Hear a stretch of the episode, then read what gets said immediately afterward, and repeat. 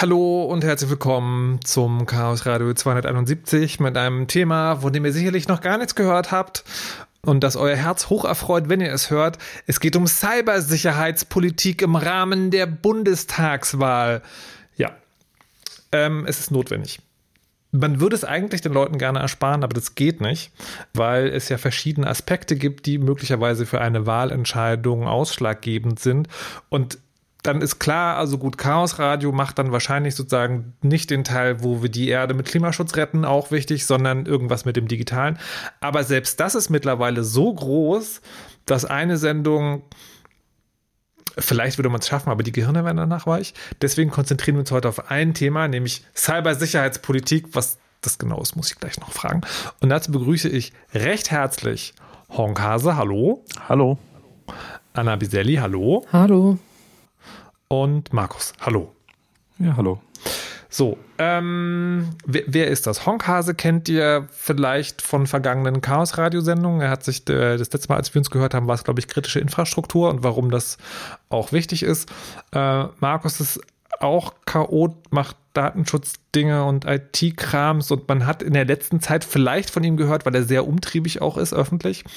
Und äh, Anna ist bei Netzpolitik.org CVD gerade, ne? Vor allem. Genau. Also man liest gerade nicht so viel von ihr, weil sie äh, an der Front sitzt. Also wenn, wenn ich zum Beispiel einen Radiobeitrag mache, dann gehe ich zum CVD und dann sagt er, also hier musst du aber noch. er sagt meistens, im Prinzip gut, aber und dann, naja gut. Das ist eine andere Geschichte. Wir wollen heute über Cybersicherheitspolitik äh, reden. Und vielleicht könnt ihr euch gleich nochmal vorstellen mit eurer liebsten Cybersicherheitspolitikgeschichte, mit der ihr persönlich zu tun, hat, zu tun hattet im Rahmen der letzten Legislaturperiode? Honkhase.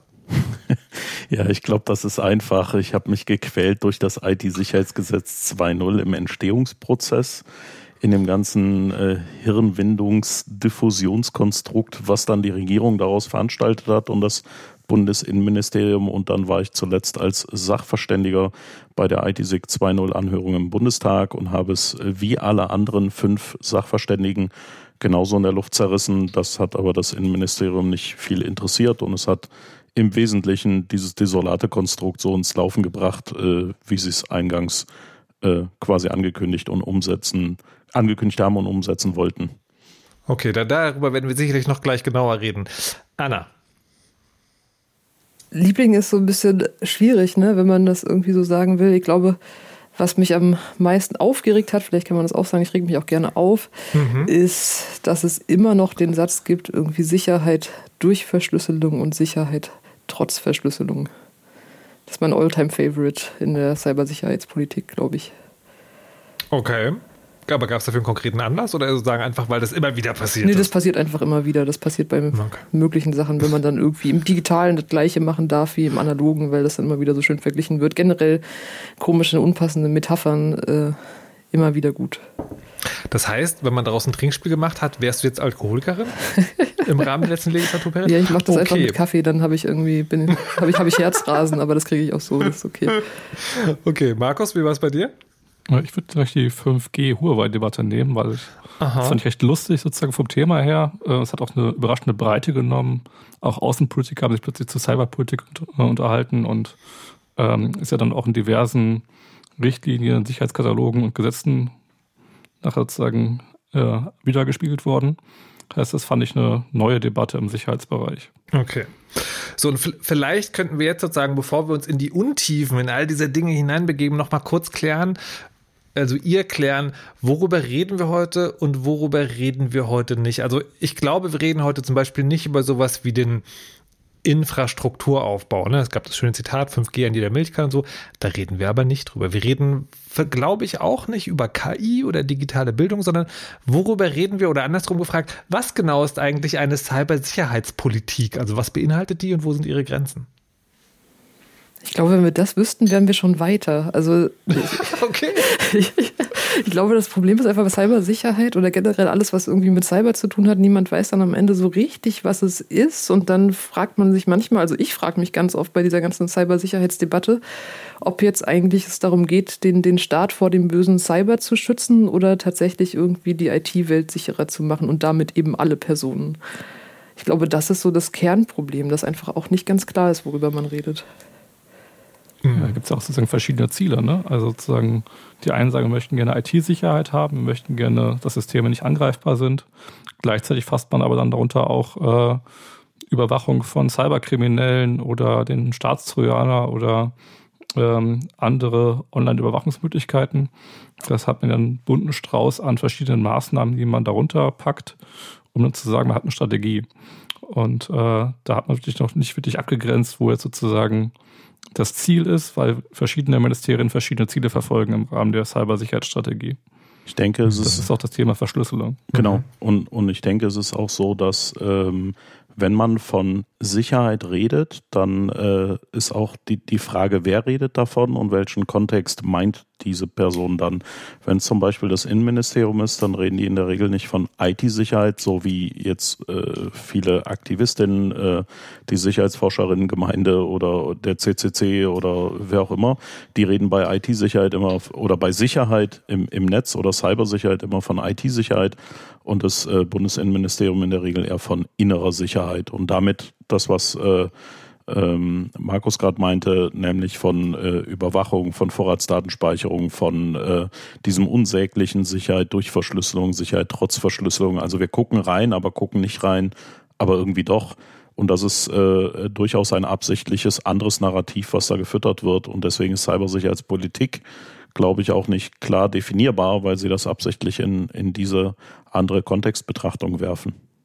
Hm. Es hat auch international verschiedene Bedeutungen. Wenn man diesen Bereich Informationssicherheit äh, nimmt, dann haben andere Staaten öfter mal auch die Vorstellung, dass man hier über die, den Schutz vor Informationen äh, sozusagen redet oder auch die Kontrolle von Informationen. Also gerade sozusagen die Beispiele wie in China sozusagen Informationen kontrolliert werden, ist ja noch eine andere Herangehensweise als hier äh, mit der äh, Presse oder mit dem freien Internet. Hm. Also ich, ich versuche es ja dann sozusagen immer ne, aus, der, aus der Perspektive des, äh, des Einzelnen zu sehen, in diesem Fall also die WählerInnen und würde jetzt denken, das sind also irgendwie drei Themen. Das eine ist, ne, also wie, wie wird Verschlüsselung slash Überwachung organisiert? Ähm, ne, also die also ich sage jetzt erstmal sozusagen wertneutral, ne? Also will man das oder nicht? Und äh, wenn ja, wie macht man das? Wenn nein, wie verhindert man das und so weiter und so fort. Das ist der eine Punkt. Der andere Punkt ist ähm, tatsächlich Sicherheit, also, äh, also Gewährleistung von Sicherheit, also die digitale Welt, in der wir leben, wie wird die möglichst sicher gehalten? Also da reden wir dann wahrscheinlich über Sicherheitslücken und was sozusagen da gemacht werden kann oder halt nicht gemacht werden kann.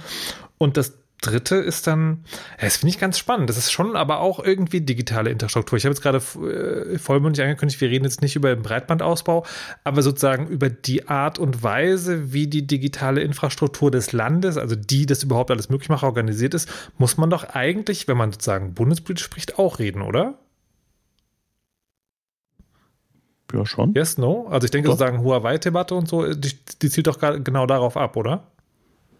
Ja, das war schon so ein Thema, wo man sagt, okay, hier möchte man irgendwie äh, Staat, Wirtschaft und Gesellschaft davor schützen, von externen Akteuren äh, verwundbar zu sein oder angegriffen werden zu können.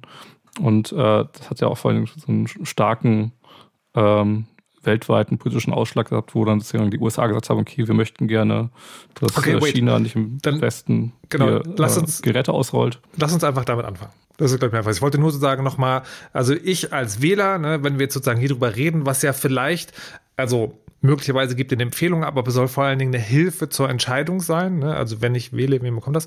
Ähm, das sind so die drei Themen, die ich da sehe. Und eine Frage noch, wenn wir jetzt über die vergangene Legislaturperiode sprechen.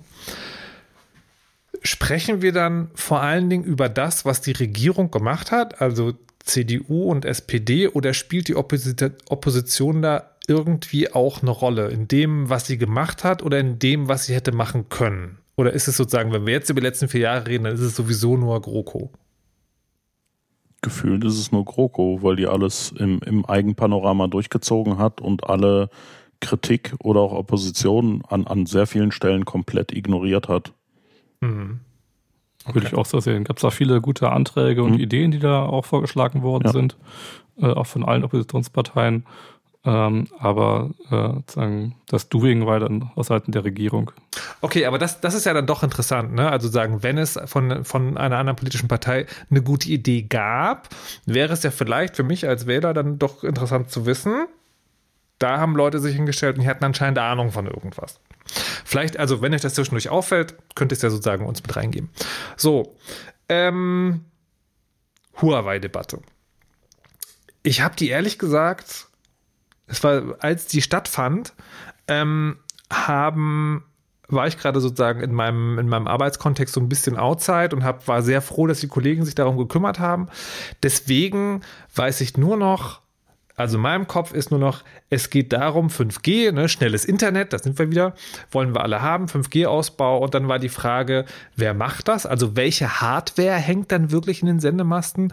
Und dann gab es also die, ich weiß gar nicht, wie man es sagen soll, Angst, Theorie, ähm, wenn Huawei das macht, dann hängen wir uns quasi die chinesische Regierung an die Sendemasten und dann wird alles schlimm. Vielleicht könnt ihr das noch mal ein bisschen ausführlicher beschreiben. Was ist da, warum, mit wem passiert? Also aus meiner Sicht hat das äh, quasi in den USA angefangen, dass äh, dort äh, ja dieser Handelskrieg mit China ja schon bestand, mit den Zöllen, die Trump damals äh, erhoben hat und äh, China dann ebenfalls. Und ähm, da gab es dann auch so eine Debatte um die jetzt neuen 5G-Netze und den Ausbau von 5G.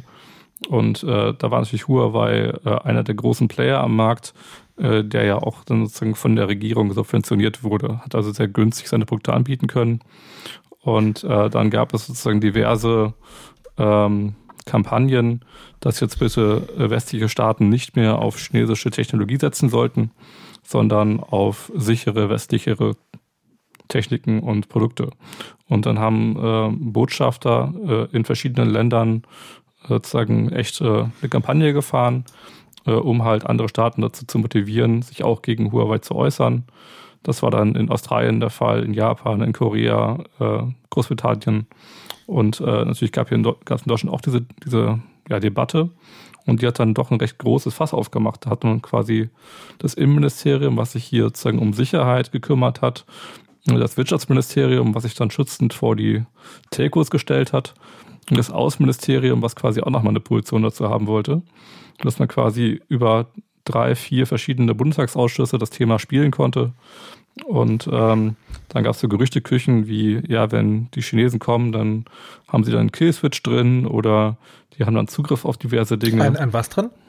Ein Killswitch, also eine Möglichkeit von außen das Mobilfunknetz abzuschalten. Hm. Und ähm, natürlich äh, sozusagen gab es dann die Forderung, dass man jetzt äh, nur noch von vertrauenswürdigen Herstellern einkauft mit vertrauenswürdiger Hardware und am besten noch irgendein Prüflabor, was das dann zertifizieren soll. Ne? Also wie man sich das halt so vorstellt, wenn man nie mit IT zu tun hat. Ähm, und ähm, ne, da gab es sozusagen Forderungen, ob man Produkte jetzt nach dem Herkunftsland noch sortiert. Also Produkte aus China sind schon mal nicht vertrauenswürdig und Produkte aus den USA sind vertrauenswürdig. auch wenn vielleicht beide Backdoors haben. Hm. Ne? Also das war halt schon so ein sehr sehr, sehr fiese Geschichte, sozusagen da einzelne Länder rauszusuchen. Hm. Ähm, und gleichzeitig dann aber auch keine äh, fachlichen Gründe äh, anführen zu können, warum das jetzt unsicher ist. Also wenn man jetzt sagen würde, okay, wir haben da im Code ein paar Dinge gefunden, die wurden nicht gepatcht oder es ist eine Backdoor, dann kann man es ja nachvollziehen oder vielleicht leuchtet auch einem auch ein, dass man äh, im äh, Mobilfunknetz jetzt nicht die Geräte, die man anschließt, unmittelbar ans Internet hängt, sondern dass sie vielleicht doch eher ein Kernnetz haben, was noch abgeschottet ist, wo der Hersteller keinen direkten Zugriff drauf hat. Das waren quasi alles Argumente, die dann in der äh, öffentlichen Deba Debatte gar nicht mehr stattgefunden haben, sondern da haben dann Außenpolitiker darüber gesprochen, wo die Geräte herkamen. Und wo das Gerät herkommt, ist dann auch eine Bewertung, äh, wie sicher es ist. Ich, mu ich muss jetzt aber tatsächlich mal die ganz naive Frage stellen. Ist es völlig von der Hand zu weisen, dass es nicht so ist? Also gab, also, also wenn ich dich jetzt richtig interpretiere, ist es so, das ist ähm, reiner Protektionismus. Also da geht es um die wirtschaftlichen Gründe und Wirtschaftsförderung, sozusagen nicht um das so hört es sich für mich jetzt an, vorgeschobene Thema. Aber andererseits fragt man sich schon, naja, also irgendwie, vielleicht gibt es ja doch eine politische Motivation zumindest, dass das nicht undenkbar ist. Wie, wie schätzt ihr das denn ein?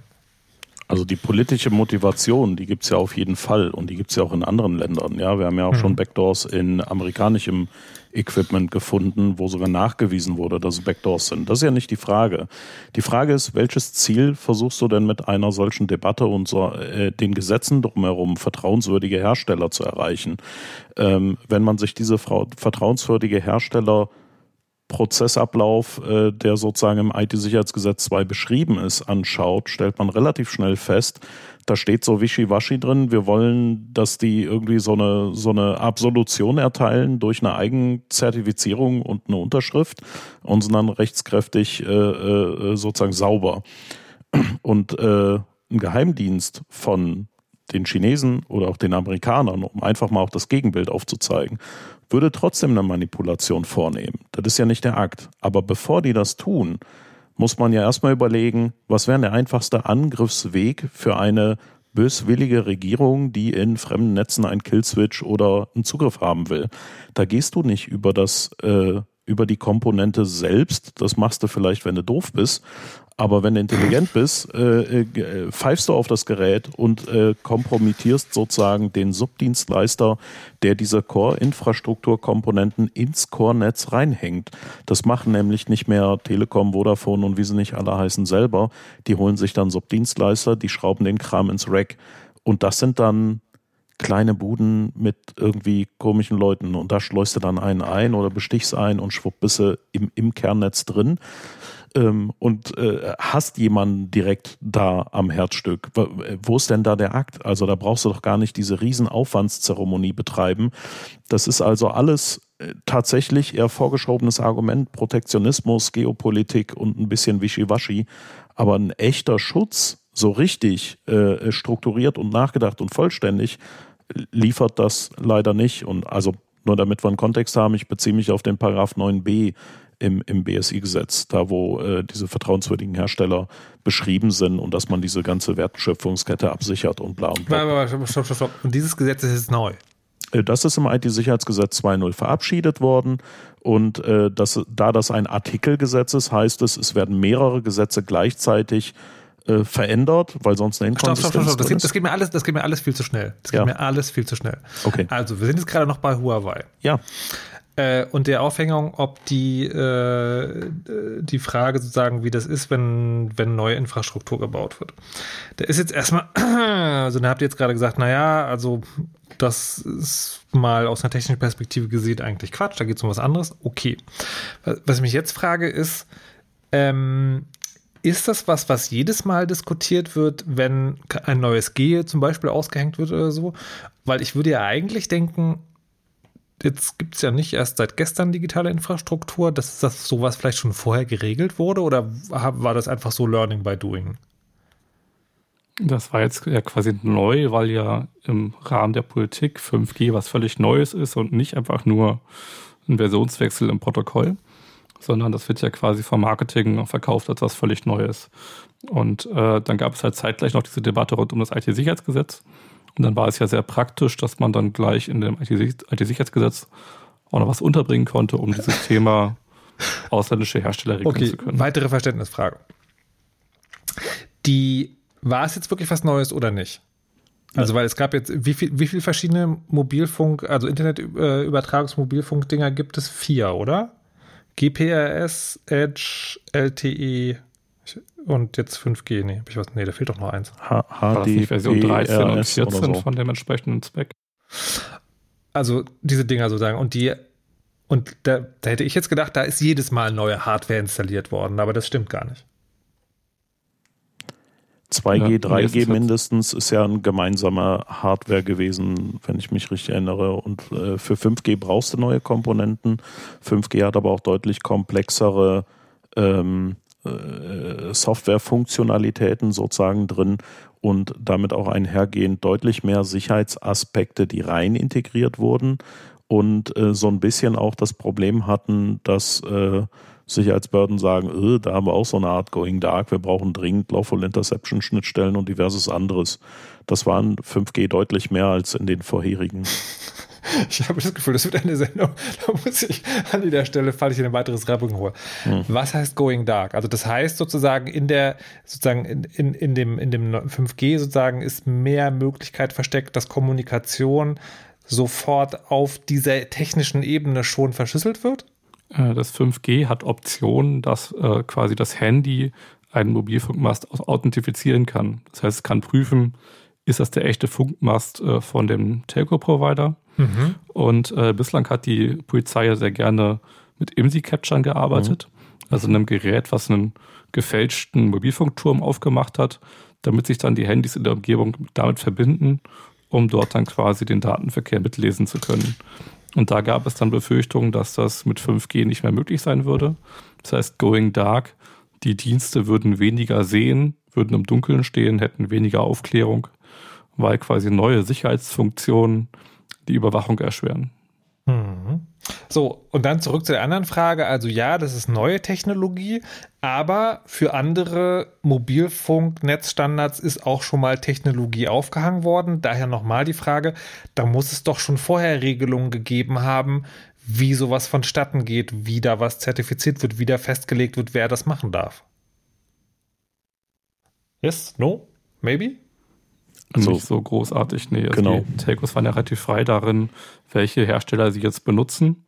Äh, da gab es sozusagen ja grundlegende äh, Sicherheitskataloge für die Provider, hm. aber das ging bislang nicht so weit, dass ihnen vorgeschrieben worden ist, welches Produkt sie benutzt werden müssen. Äh, es gab ja auch immer die Forderung, dass sie keine Monokulturen bauen, hm. sondern dass sie verschiedene Hersteller benutzen. Und es ist halt bei der Zahl der Anbieter von Mobilfunkprodukten gar nicht so einfach, keine Monokultur zu bauen, wenn man auf Huawei verzichten soll. Und es gab sogar als Add-on einen, äh, ich glaube, er hieß Brandbrief oder so von der Telekom, die dann gesagt hat, ey Leute, wenn ihr äh, Huawei äh, verbieten wollt, kostet uns das mal gepflegte 4 Milliarden, äh, weil wir hier alles rausrupfen und neu machen müssten, weil wir große Teile auf Huawei betreiben. Äh, äh, ist euch das irgendwie klar? Das finden wir nicht lustig so. Na, was ich, ich tippe mal, es war Ihnen nicht klar. Ja, was ich an der Diskussion halt auch so ein bisschen schwierig fand, wo ich mir dachte, auf welche Ebene wollen sie denn runtergehen? Also das heißt, wenn ich jetzt irgendwie kein Gerät von Huawei benutzen darf, aber darf ich jetzt irgendwas benutzen, wo ein Chip von einem chinesischen Hersteller drin ist und was mache ich denn, wenn ich das nicht mehr darf? Also ich fand das einfach so eine, so eine Scheindiskussion, weil sich das ja im Endeffekt eh nicht regeln lässt. Und für mich war das nicht nur so, also in der Wahrnehmung nicht nur so ein, so ein geopolitisches, da sind die bösen Chinesen und da müssen wir jetzt irgendwie was gegen machen, sondern auch tatsächlich eher so ein verzweifelter Versuch, so eine Stärkung von westlichen Lieferanten künstlich herbeizuführen, wenn sie dann im Zweifelsfall bevorzugt werden müssten. Und das fand ich eben auch ein bisschen schwierig und sehr künstlich am Ende. Und dann auch das, was dabei rausgekommen ist, zu sagen, okay, ne, kritische Komponenten müssen gemeldet werden. Ist halt auch die Frage, bis auf welche Ebene man das irgendwie sagt. Müssen Sie jetzt irgendwie eine komplette Teileliste liefern oder eben nicht? Also was, was passiert denn am Ende wirklich in der Praxis? In der politischen Diskussion darum, die ja stattgefunden hat, haben sich da die im Bundestag vertretenen Parteien mit Ruhm bekleckert oder haben die da alle mehr oder weniger im Dark rum, rumgefischt? Das war gleich größtenteils so ein GroKo-Ding, weil die halt die Linien der Ministerien äh, geschützt haben. Mhm. Aber zum Teil gab es ja auch sozusagen zwischen den Ministerien äh, starke Widersprüche. Ja, also das Wirtschaftsministerium und das BMI, die haben sich da schon ziemlich äh, widersprochen in ihren Aussagen. Was, und, ich, ich habe jetzt gerade das, das Wirtschaftsministerium Das Wirtschaftsministerium. Das Wirtschaftsministerium, Entschuldigung. Das war ja sozusagen zuständig für die mhm. Telcos und hatte da ja auch natürlich die schützende Hand über die Telekom. Und äh, denen gefiel natürlich so eine Vorschrift überhaupt nicht, wenn das halt viel Geld kosten würde und den 5G-Ausbau aus, ausbremsen würde.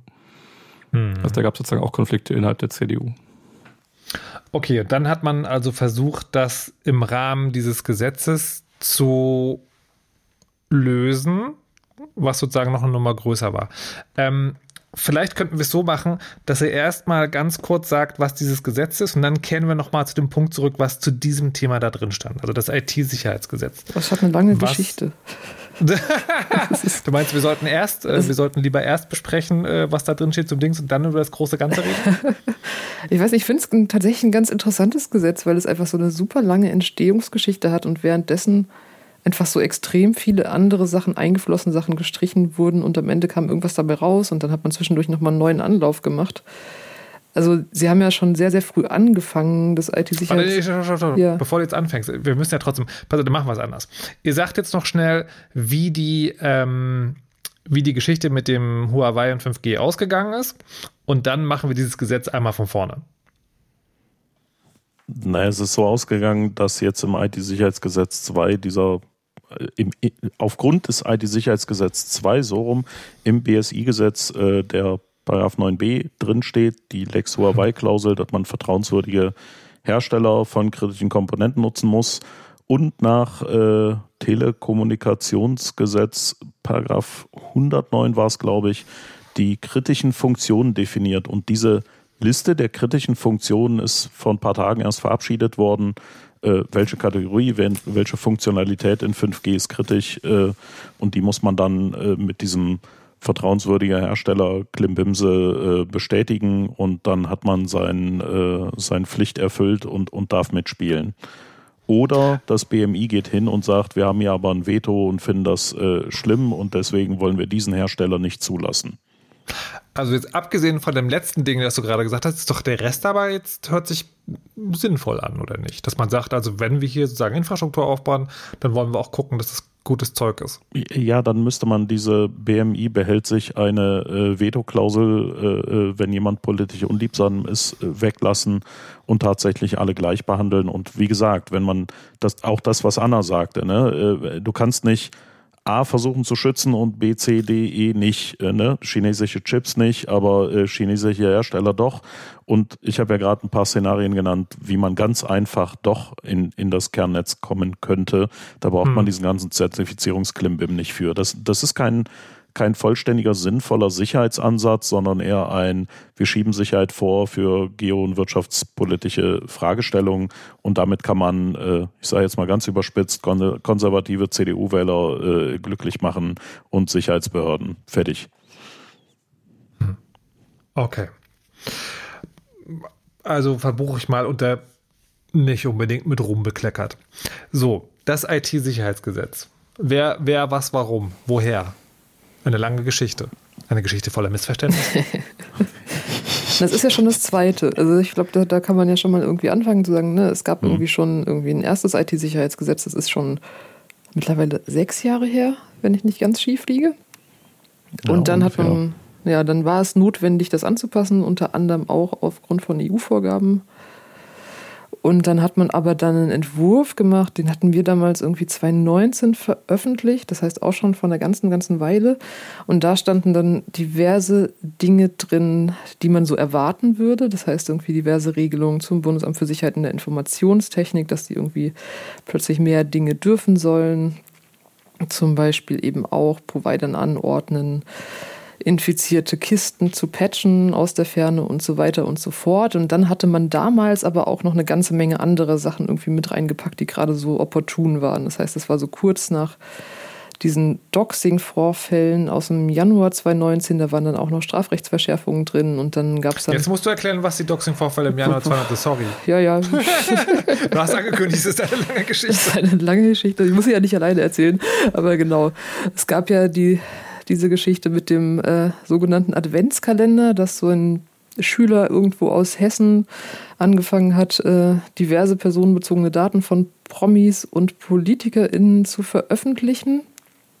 Vor allem auf Twitter, das hat man dann ein bisschen spät gemerkt. Und dann war plötzlich Doxing ganz schlimm und dann musste man ja irgendwas dagegen tun. Und dann hat man sich gedacht, okay, schreiben wir auch noch in den Entwurf fürs IT-Sicherheitsgesetz 2.0 rein. An dieser Stelle möchte ich sozusagen klarstellen, dass ich meine, dass der ironische Unterton meint, Doxing ist ganz schlimm, aber eben nicht erst zu dem Zeitpunkt, sondern schon immer. Und man hat es halt sozusagen erst dann entdeckt, als es Politiker selber betroffen hat. Ja, und man hat halt einfach mit einer Also es wurde ja damals auch irgendwie gefordert, dass jetzt der Hackback eingeführt wird, weil ein Schüler aus Hessen auf Twitter Daten veröffentlicht hat, was einfach auch also komplett absurd war. Also, was ist der Hackback? Ein invasiver Eingriff, Eingriff auf fremde IT-Systeme im Rahmen der Notfallgefahrenabwehr. Heißt, das BMI möchte, dass man, äh, wenn, wenn ein fieser Mensch, zum Beispiel äh, Schüler, äh, die noch bei Mama leben und Daten veröffentlichen, die auf einem Server liegen haben, dass deutsche Behörden diesen Server hacken und die Daten unwiderruflich löschen, damit sie für immer aus dem Internet getilgt sind. Und äh, solche, solche Visionen haben die dann gefahren und äh, aufgrund dessen ganz massiv vorangetrieben und gesagt, wir brauchen den Hackback, wir müssen äh, diese, diese Zugriffe und Eingriffe in Fremdsysteme haben, was äh, natürlich verfassungsrechtlich irgendwie absolut nicht akzeptabel oder okay ist. Ne? Ähm, so, äh, Jetzt hört sich das an sozusagen, und das war dann auch irgendwie ein Thema im IT-Sicherheitsgesetz. Das hört sich für mich an so ein bisschen wie ein bunter Blumenstrauß, dann irgendwas mit Internet. Was war denn das eigentliche Ziel des IT-Sicherheitsgesetzes? Ja, man hat den Blumenstrauß auch verwelken lassen. Also viele von den Sachen sind auch einfach nicht mehr aufgetaucht. Das heißt, es war dann irgendwie, ich glaube, es war so eine Zeit, wo dann gar nichts passiert ist, wo wir uns auch schon gefragt haben, arbeitet da noch irgendjemand dran? Und dann musste es plötzlich ganz schnell gehen und vieles war rausgeflogen und andere Sachen waren wieder drin. Also ich glaube, Honkhase kann da am meisten zu diesen schönen kurzen Stellungnahmefristen erzählen. Ja, ja, genau. Also äh, das ITSIG 2, ihr hattet ja im, im März 2019 die erste Entwurfsfassung geleakt, 90 Seiten. Im Mai gab es dann ein Update, 73 Seiten nur noch. Da wurde auf einmal ganz viel Verfassungs nicht so ganz konformes wieder rausgetilgt. Ähm, dann kam lange Zeit nichts, wie du erwähnt hast. Im November kam dann die dritte Fassung, die hatte wieder 92 Seiten. Und dann ging es Schlag auf Schlag. Ne? 19.11., 1.12., 9.12., 11.12., 16.12., das ging wirklich äh, hintereinander und die Seitenzahlen haben sich von 92 auf 108 und auf 119 äh, hin und her geschoben. Also allein an den Seitenzahlen sieht man, wie viel das ist. Ähm, ich, äh, wir haben das mal im Rahmen der AG Kritis äh, historisch aufbereitet, die Timeline und alle Fassungen mit Seitenangabe und Datum äh, im, im Blog der AG Kritis äh, verlinkt. Packen wir in die Show Notes. Aber ähm, es ist so gewesen, dass da in, in dieser ersten Phase wirklich Monate dazwischen lagen und einfach niemand nichts getan hat und fast zwei Jahre hat vergehen lassen. Und dann ist denen aufgefallen, oh shit, die Legislaturperiode ist bald um. Wir kriegen all diese krassen Gesetzpassagen nicht durch, dann müssen wir das ein bisschen runterstrippen, damit es nicht ganz so verfassungs-nicht konform ist und dann durchboxen. Und dann gab es da so Stellungnahmefristen an äh, die Wirtschaftsverbände, wie äh, äh, gibt eine Rückmeldung innerhalb von wenigen Tagen. Und die letzte Fassung hatte dann unter 24 Stunden Rückmeldefrist.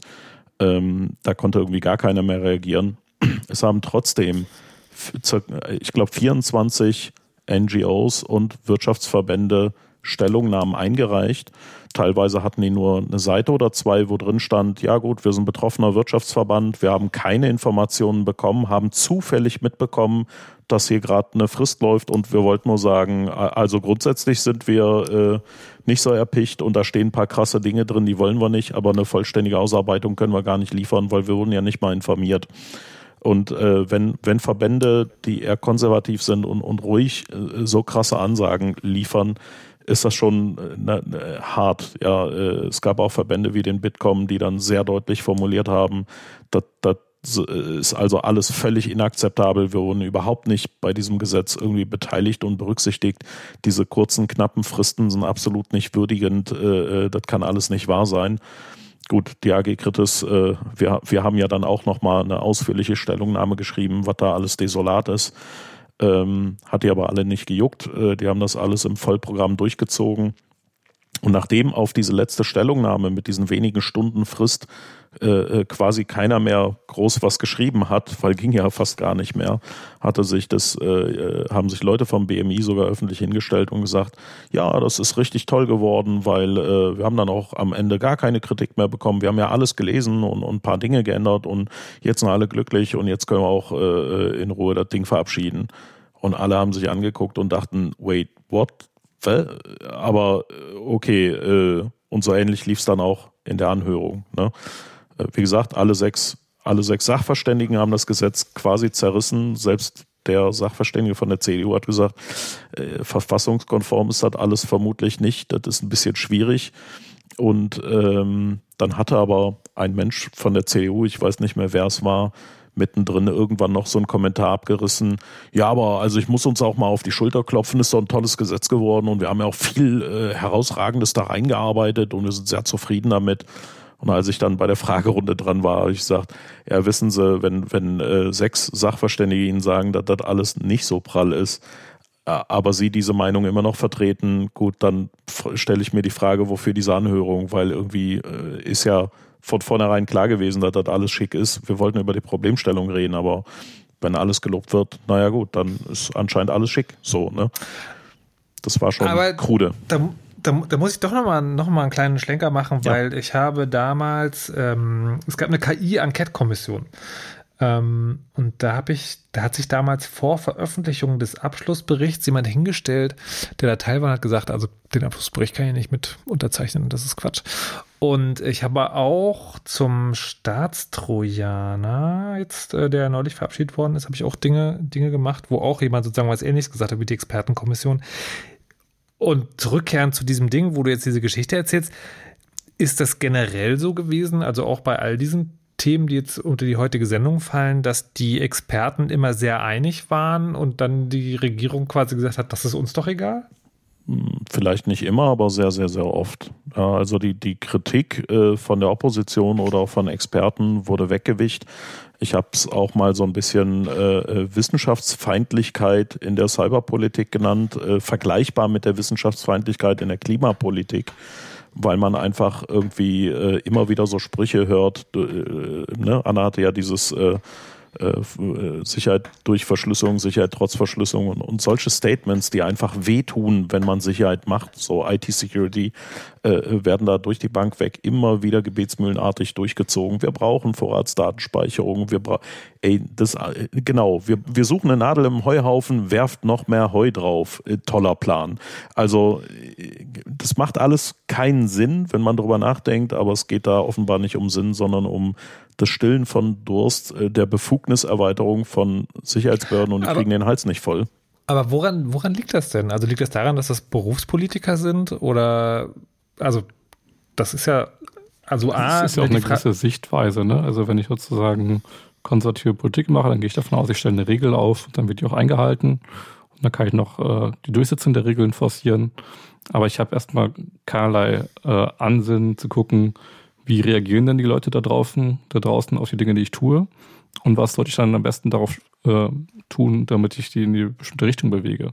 Ne, also sozusagen dieser, äh, ja, diese, diese Führung der Politik, wir bestimmen, was hier Sache ist, äh, spiegelt sich ja dann auch in den äh, Anhörungen wieder.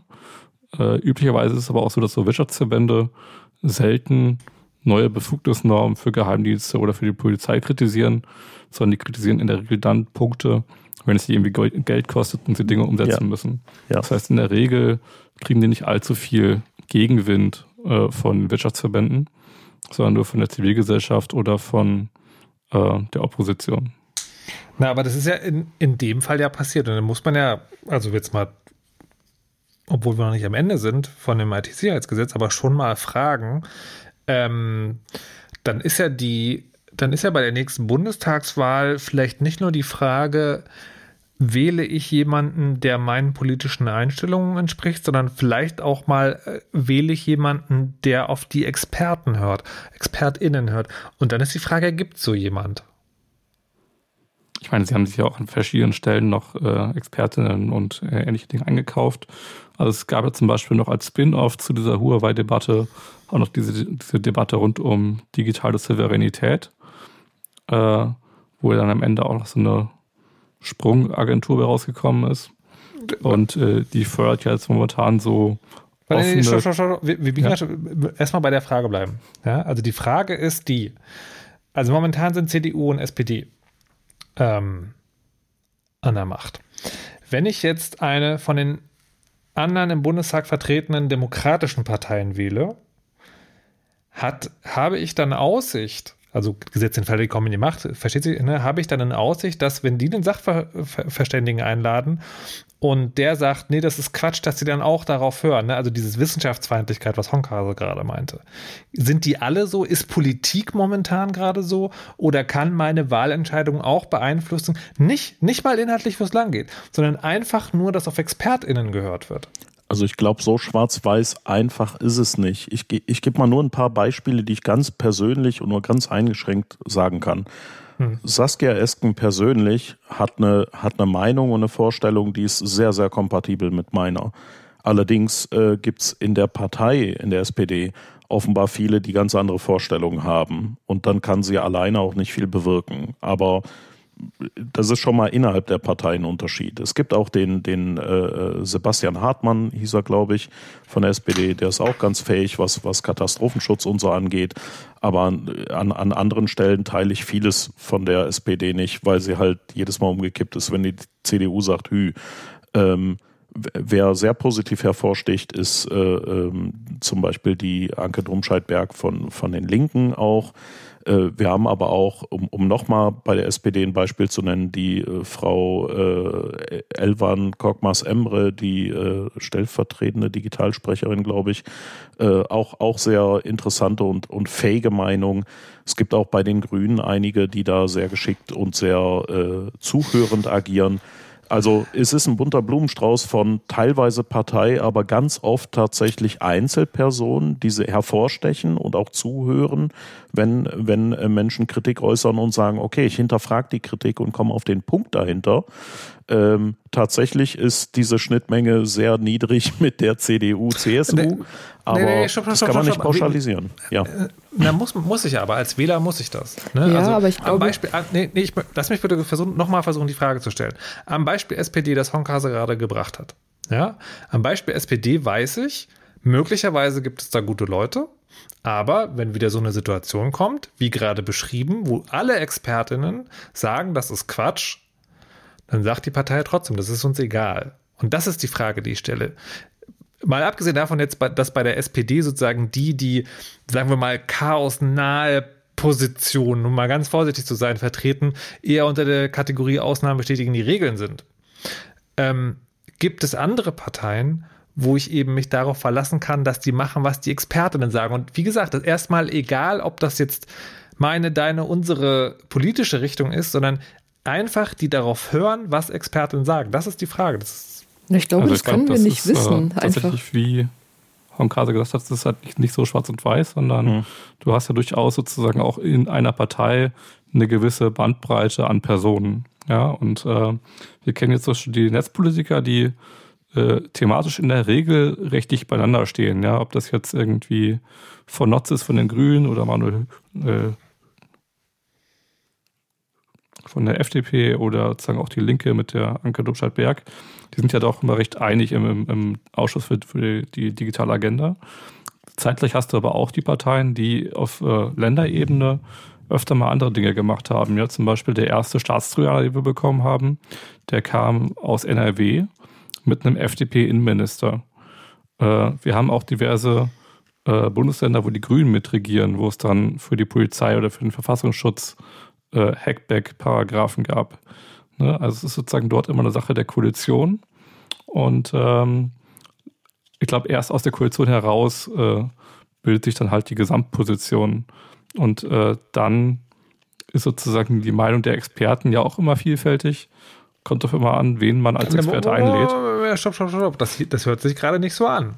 Honkas hat gerade gesagt, alle Experten, auch der von der CU, waren sich einig, die haben es trotzdem gemacht. Das ist der Fall, über den ich rede. Ja, das ist, das ist selten, weil in der Regel findet man ja einen Experten, der die gleiche Meinung vertritt wie man selbst. Also, äh, wenn man sozusagen eine Anhörung macht, dann lädt man ja schon Experten ein, die Meinungen vertreten, die man gerne hören möchte. Und das hat die CDU nicht geschafft beim IT-Sicherheitsgesetz 2. So schlimm ist das Ding, ja? Ich leide mhm. darunter. Also, also, also, also alles, was ihr sagt, ich, ne, ich also, ich also ich verstehe das. Ich verstehe natürlich sozusagen den, äh, den Bedarf, sozusagen das nicht schwarz-weiß zu sehen. Aber das heißt für mich auch, daran kann ich meine Wahlentscheidung nicht festmachen. Nee, kann man nicht. Weil Nö, äh, ich auch nicht. die Parteien agieren unterschiedlich, weil die Leute unterschiedlich agieren oder der, äh, ich sag mal, Kompromiss- und Kuhhandel, der dann manchmal gemacht wird, unterschiedlich ist. Vielleicht müssen wir doch alles anzünden. Ja, ich glaube, ja, es ist nicht nur das. Ich glaube, ich bin dabei. wenn die Anhörung gemacht wird, hat sich ja die GroKo schon geeinigt, äh, quasi zwischen den Ministerien. Ne? Und dann wird selten nochmal im Parlament ein großes Fass aufgemacht. Hm.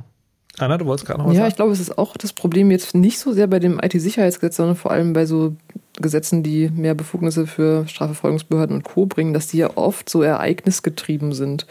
Das heißt, oder auch beim Anfang des IT-Sicherheitsgesetzes, die Geschichte mit dem Doxing-Fall, das war ja eine Reaktion. Und ich glaube, da setzt halt bei vielen in Regierungsverantwortung dann eben dieses auf Experten hören irgendwie aus.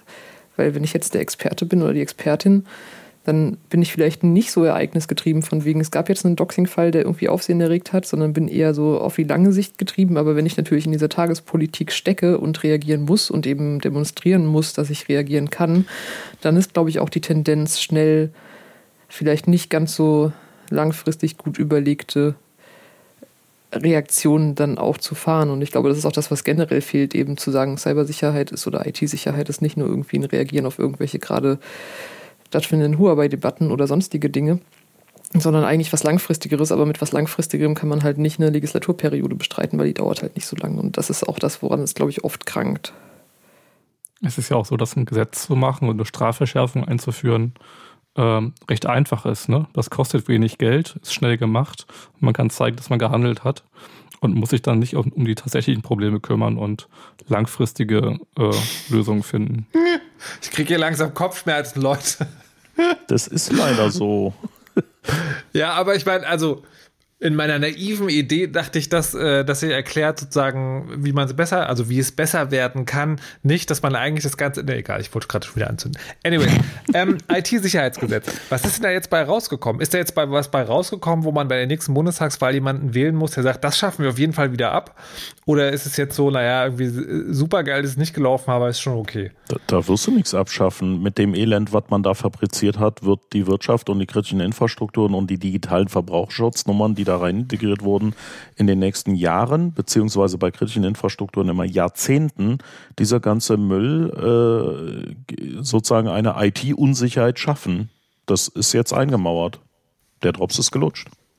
Wie das? Ja, man also, kann schon sehen, dass das irgendwie in den nächsten vier Jahren nach der Wahl nochmal angepasst wird oder verändert wird. Ja, Nicht es wird ein IT-Sicherheitsgesetz 3 geben, was, was man anpassen eine, muss. Genau, ja. geben. Aber das wird aber ja nicht verbessert. Jungs, Butter bei die Fische. Ja. Was steht denn da jetzt drin? Naja, da steht zum Beispiel drin digitaler Verbraucherschutz, JupID. Wir haben jetzt ein freiwilliges IT-Sicherheitskennzeichen für Konsumerprodukte. Juhu. Freiwillig auf äh, Hersteller Selbstauskunft. Das ist nicht, das klingt jetzt nicht nach Erhöhung der IT-Sicherheit, sorry. So. Mhm. Äh, da steht drin diese Lex Huawei-Klausel, da haben wir gerade drüber gesprochen. Da steht drin, äh, wenn du kritische Infrastruktur bist, dann musst du ein Angriffserkennungssystem äh, installieren und betreiben. Punkt. Ähm, vorher stand da drin, du musst den Stand der Technik branchenspezifisch und angemessen betreiben. Jetzt musst du auf einmal gewaltsam ein Angriffserkennungssystem installieren. So, welcher Lobbyist das hingekriegt hat, diesen Quark da reinzuschreiben, also der, der hat auf jeden Fall einen Sekt, nee, der hat einen Shampoos aufgemacht an dem Abend. Ne? Ähm, das, das schreibst du nicht vor, sondern du entscheidest anhand deiner Risikolage und Bewertung deiner Infrastruktur, ob du ein solches System einführst. Nur Bevor du das einführst, machst du Firewall-Regel-Updates, du führst ein Logging ein, du guckst sogar in die Logfiles rein, du hast eine Alarmkette und alles das, so diese absoluten Basics, machen die meisten kritischen Infrastrukturen nicht mal Stand heute. Fernzugriff und oder Fernwartung auch nicht. Völlig desolat an ganz vielen Stellen. Und, das, und Aber, du sagst das jetzt, weil das alles nicht drin steht. Naja, das steht alles nicht. Naja, das stand vorher drin, da steht drin, du musst einen Stand der Technik erfüllen. Heißt, hm. du nimmst sowas wie ISO 27001, BSIRT Grundschutz oder, oder, oder. Wenn du so weitermachst, frage ich dich, was das genau bedeutet. Ist dir klar? Naja, du ne? machst einen Sicherheitsstandard, äh, befolgst du und, und setzt ein Informationssicherheitsmanagementsystem um. Du, du hast Prozesse, mit denen du IT sinnvoll betreibst. Mhm. Was sie aber vorgegriffen haben, ist jetzt, ja, ja, das machst du, aber äh, das Angriffserkennungssystem musst du auf jeden Fall sofort gesetzliche Auflage installieren. Und dann gehen die kritischen Infrastrukturbetreiber nicht hin und sagen, risikobasiert mache ich sinnvolle Dinge der Reihe nach, sondern also erstmal habe ich ein Gesetz erfüllen, ich installiere dieses Ding. Wie viel Restgeld haben wir noch an Budget? Okay, der Rest muss ein bisschen leiden. Das ist Hanebüchner Unsinn. Dazu hat man noch erfunden im IT-Sicherheitsgesetz 2 die UNBÖFI, Unternehmen in besonderen öffentlichen Interesse. Das ist dreistufig. Es gibt äh, besonders wirtschaftlich große, wichtige Unternehmen. Die sind jetzt, äh, die, die brauchen ein Sicherheitskonzept, aber keine externe Prüfung. Also diese UNBÖFI sind so eine Art Kritis Light, nicht ganz und nicht halb so. Die machen irgendwie ein Sicherheitskonzept und dann reicht das auch. Das sind jetzt irgendwie große wirtschaftliche Unternehmen in Deutschland, also Automobilindustrie und ein paar andere. Ähm, da kann man schon sagen, irgendwie, aha, das erhöht jetzt die IT-Sicherheit in Deutschland, ja, irgendwie unklar. Der zweite Teil der Unböfis sind ähm, Waffenhersteller und Rüstungsindustrie, wo ich dann denke, ach, äh, die will man nicht aus der nationalen Sicherheitsperspektive betrachten und vielleicht aus anderen Gründen viel sicherer mit höheren Auflagen. Okay, dann hat man die hier drunter gefuscht, ist günstig. Verstehe ich auch nicht. Der dritte Teil sind äh, alle, die unter die Gefahrgutverordnung äh, fallen. Ähm, die sind jetzt irgendwie so, naja, auch Kritis Leid. Man könnt auch einfach die Frage stellen, das Bundesamt für Bevölkerungsschutz und Katastrophenhilfe, also BBK, hat vor vielen, vielen Jahren schon gesagt.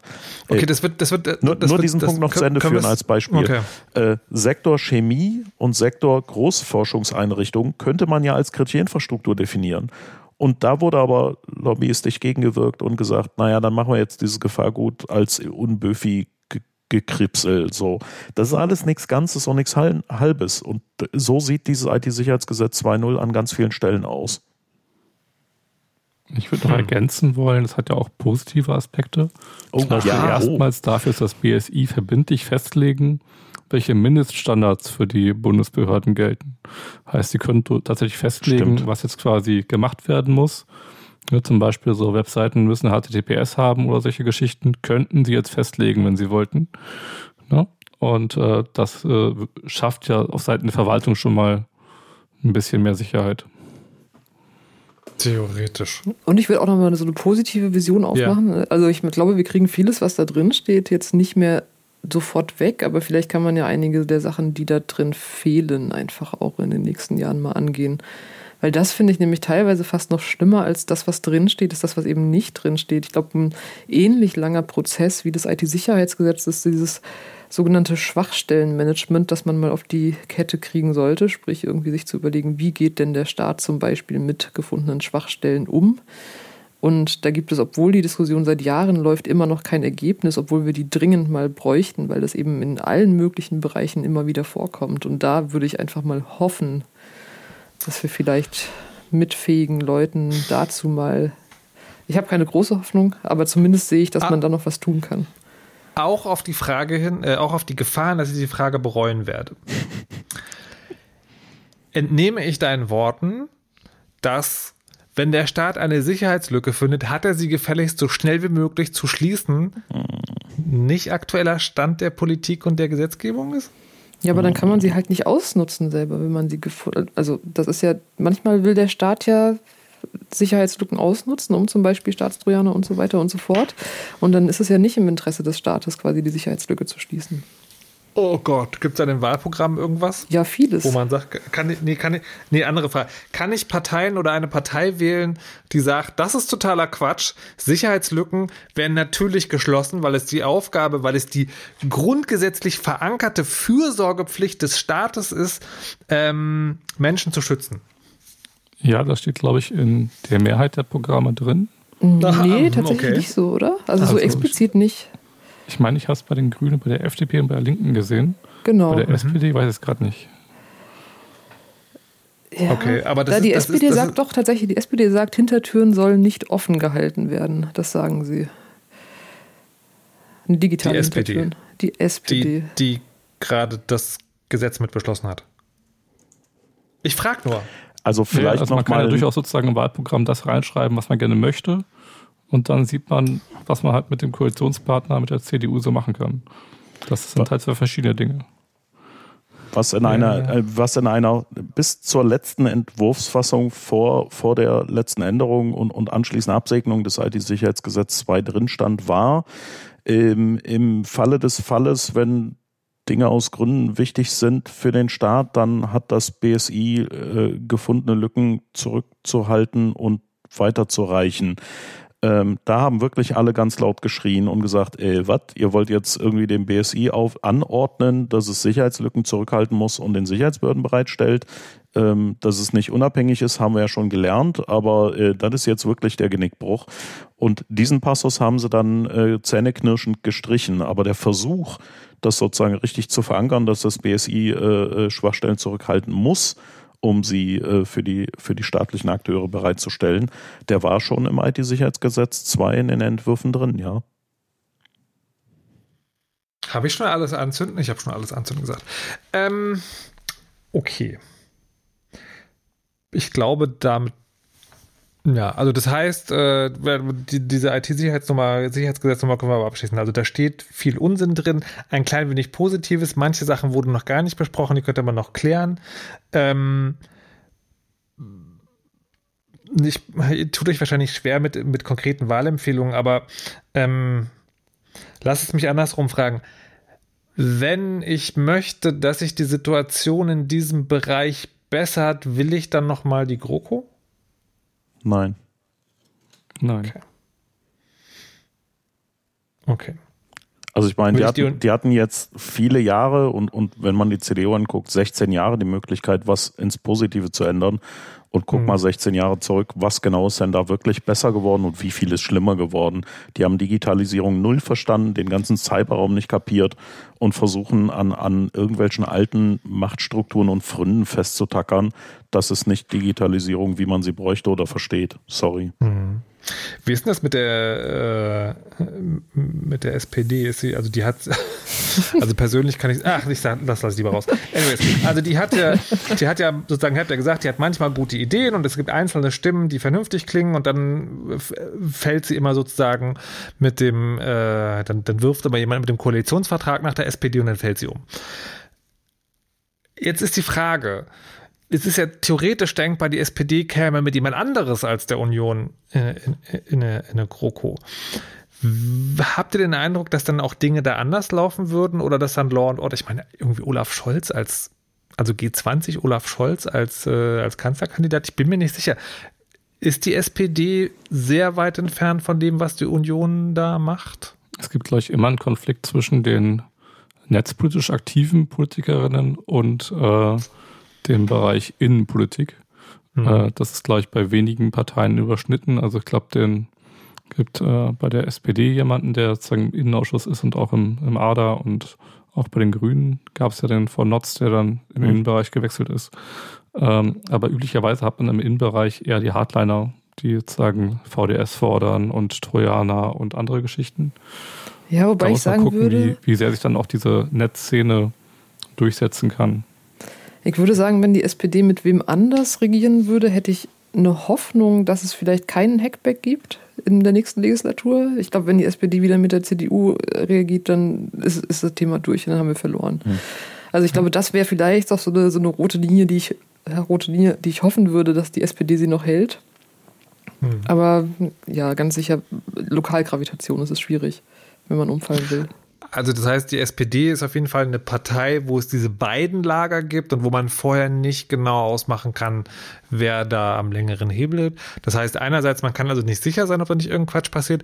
Das heißt, andererseits aber doch, und das hätte ich gerne nochmal explizit bestätigt, es gibt auch die Möglichkeit, dass es gut läuft.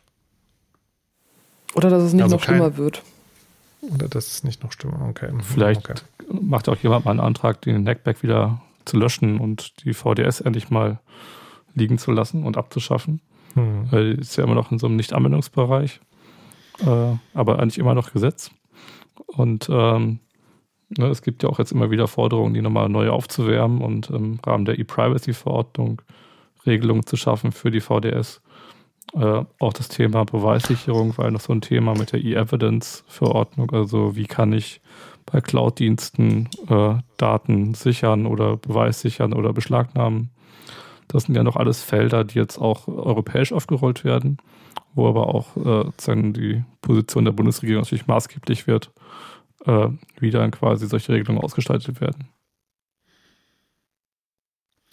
Ähm, wie ist es denn bei FDP, Grünen, Linken?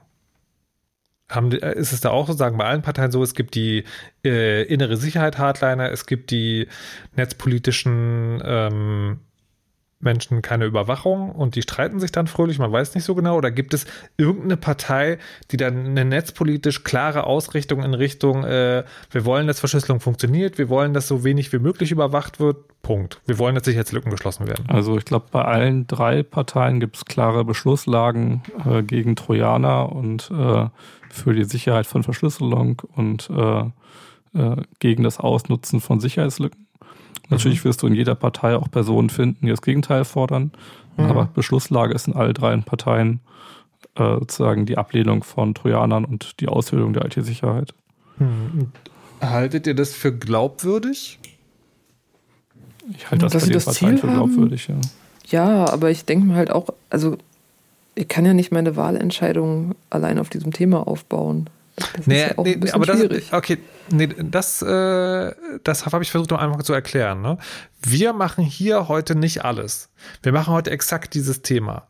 Das ist der Punkt. Ja. Ich will, ich, ich, ich, deswegen sozusagen, deswegen will ich nur wissen, also wenn man mhm. diese Sendung gehört hat, dann weiß man, vielleicht hat man eine grobe Idee, wo stehen die einzelnen Parteien bei diesem Thema. Ja. Die Wahlentscheidung ist dann nochmal was ganz anderes. Aber es ist ja, es ist ja sozusagen das erkennt ihr vielleicht auch an meinen verzweifelten Fragen, es ist ja schon schwierig, überhaupt zu entscheiden, wenn dieses eine Thema für mich doch wichtig ist. Ne? Also es gibt ja bestimmt Leute, für die ist das Digitale eher so, meine Güte, ist mir egal, mir sind andere Themen viel wichtiger. Irgendwie Förderung der, des, des öffentlichen Nahverkehrs oder Bildung oder was auch Das kann ja alles sein. Die Sendung heute ist für die Leute, die das zu einem Teil, das ist mir wichtig, ihrer Wahlentscheidung machen wollen. Das ist nicht, dass wir sagen, ähm, also wenn ich, wenn ich euch jetzt frage, äh, die Frage, die ich gerade gestellt habe, FDP, Grüne, Linke, wie sieht es da aus? Heißt das nicht, wenn die da das Richtige machen, sollte die unbedingt wählen, sondern der eine Teil des Bausteins in eurer Entscheidung, liebe HörerInnen, ich spreche jetzt gerade zu euch, die Wahlentscheidung zu treffen, könnte dann so ausfallen. Also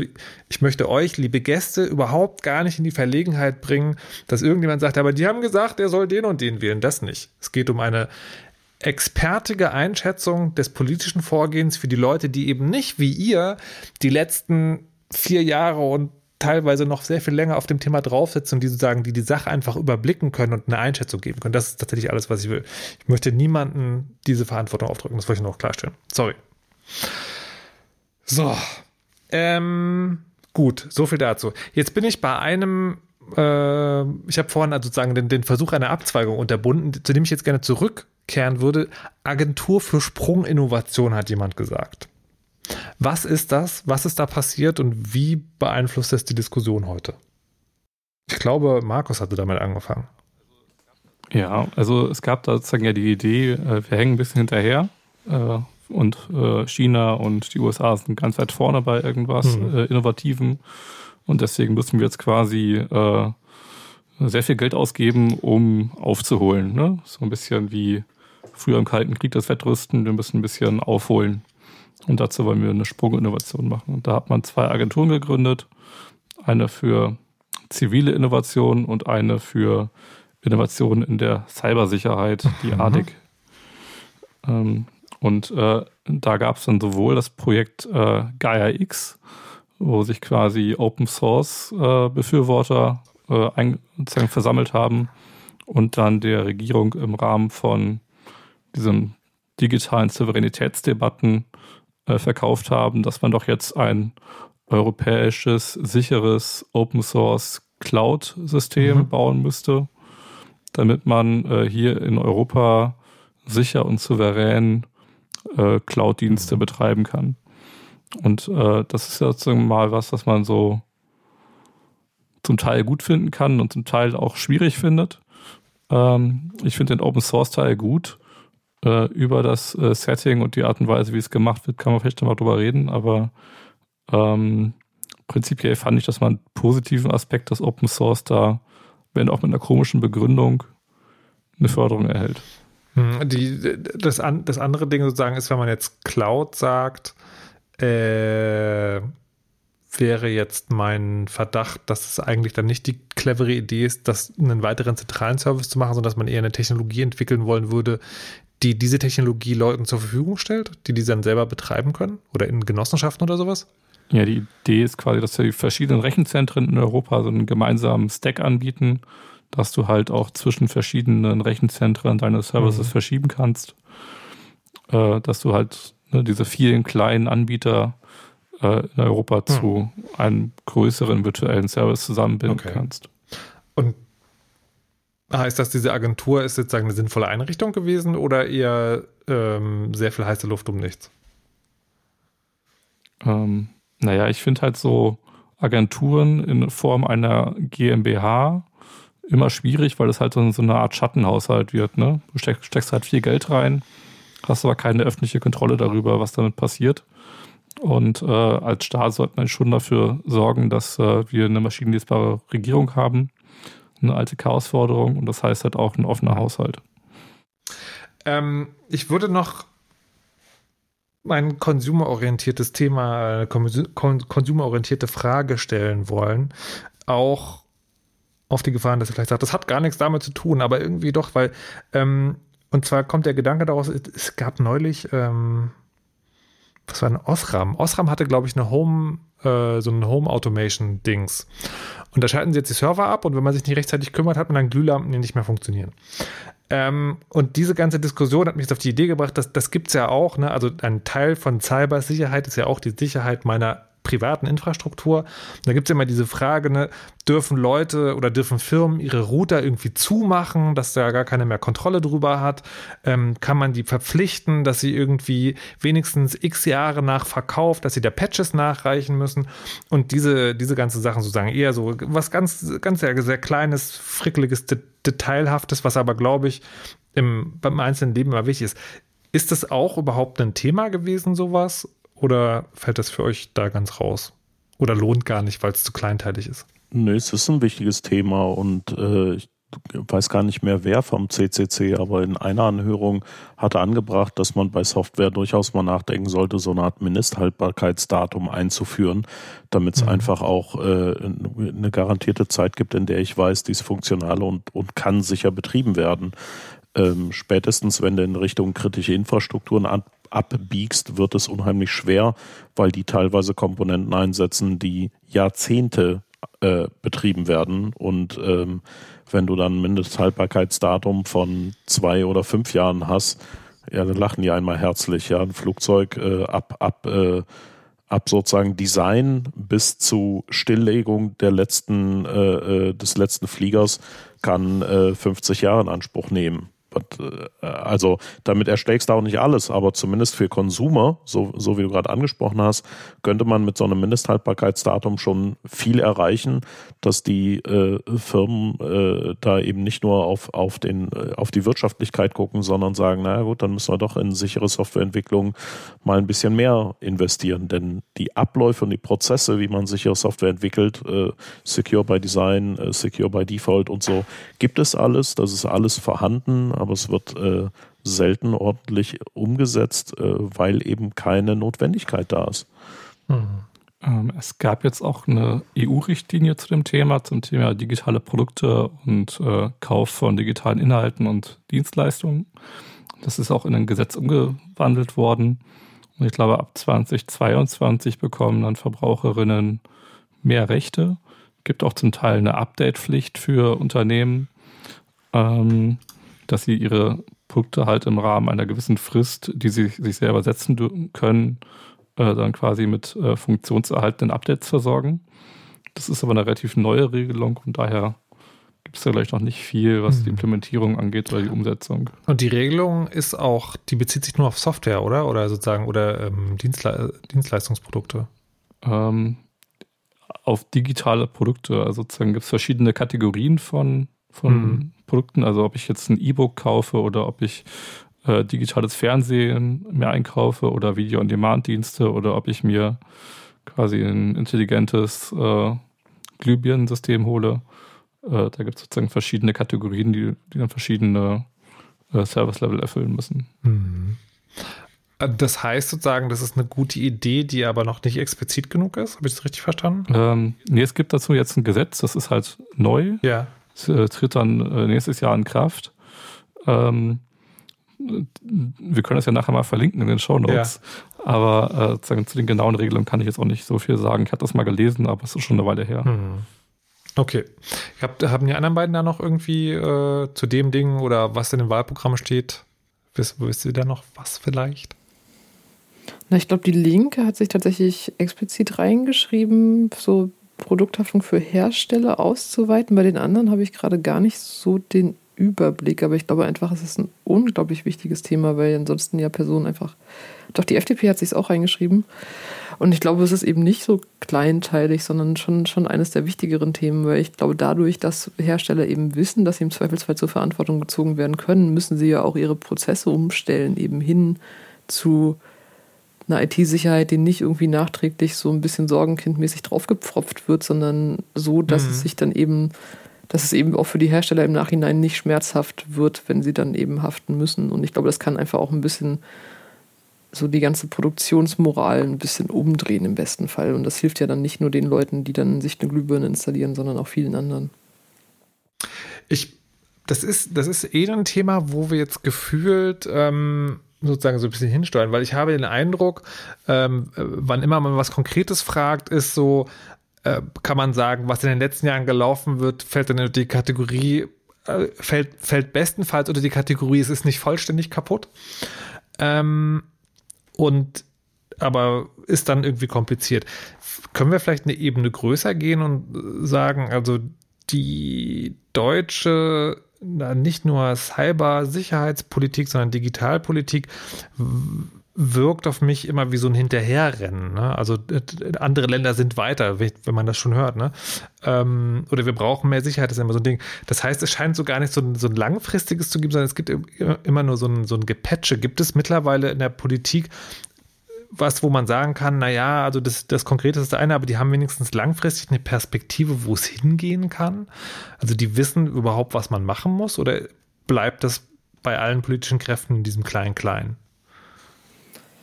Ich, ich glaube, das nicht, Problem ist, sorry, mach du. Ich weiß gar nicht, ob ich es irgendwie hinterherrennen nennen würde. Ich würde es eher mhm. Inkonsequenz mhm. nennen. Also ich, okay. ich glaube, an vielen Stellen ist es gar nicht so dieses, man hinkt irgendwie großartig hinterher, sondern man kann sich eigentlich einfach nicht für eine echte IT-Sicherheit entscheiden. Und man hat immer noch nicht verstanden, dass wenn ich jetzt über IT-Sicherheit rede, dass dann eben Verteidigung auch die beste Verteidigung ist und dass ich mir das dann nicht irgendwie so zurechtlege, dass ich den ganzen anderen Kram, den meine Behörden und meine Geheimdienste und sonst wer gerne noch machen würde, irgendwie dann noch ermögliche und damit wieder alles kaputt mache. Also ich glaube, man bräuchte schon mehr Konsequenz und vielleicht nicht mal so sehr dieses sich an irgendeine Spitze von einer Entwicklung stellen. Mhm. Honkase? Ähm, ich mache das nächste Fass auf, was du dann gleich anzünden möchtest, weil ich es okay. auch schon mehrfach brandroden wollte. Also, ja. was man dafür braucht, ist eine ganz klare Cybersicherheitsstrategie. Und mhm. wir haben eine Cybersicherheitsstrategie 2016 von der, äh, vom Bundesinnenministerium äh, verarbeitet bekommen. Dieses Dokument. Welche Farbe hatte das damals? Keine Union, Ahnung. oder? Äh, Union, ja. Also es ist ja. CDU gefärbt und äh, mhm. naja, dann weißt du schon meine Meinung dazu, aber ich sage es trotzdem. das, das Ding heißt Cybersicherheitsstrategie 2016 und es hat nichts, aber auch wirklich gar nichts mit einer Strategie zu tun.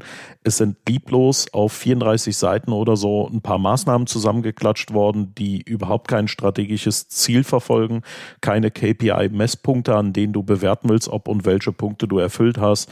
Ist also wirklich äh, lieblosestes. Ich habe noch nie so ein strategieloses Strategiepapier gesehen. Dafür schäme ich mich. So Fremdschämen.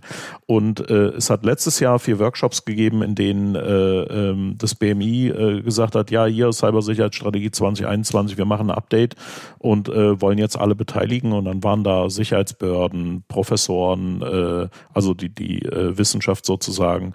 Ähm, die AG Kritis wurde sogar auch eingeladen und ein paar andere und, und durften äh, an diesen Workshops teilnehmen. Und dann war ich in zwei von den Vieren, weil in den anderen zweien war Ion vom, von der AG Kritis mit dabei.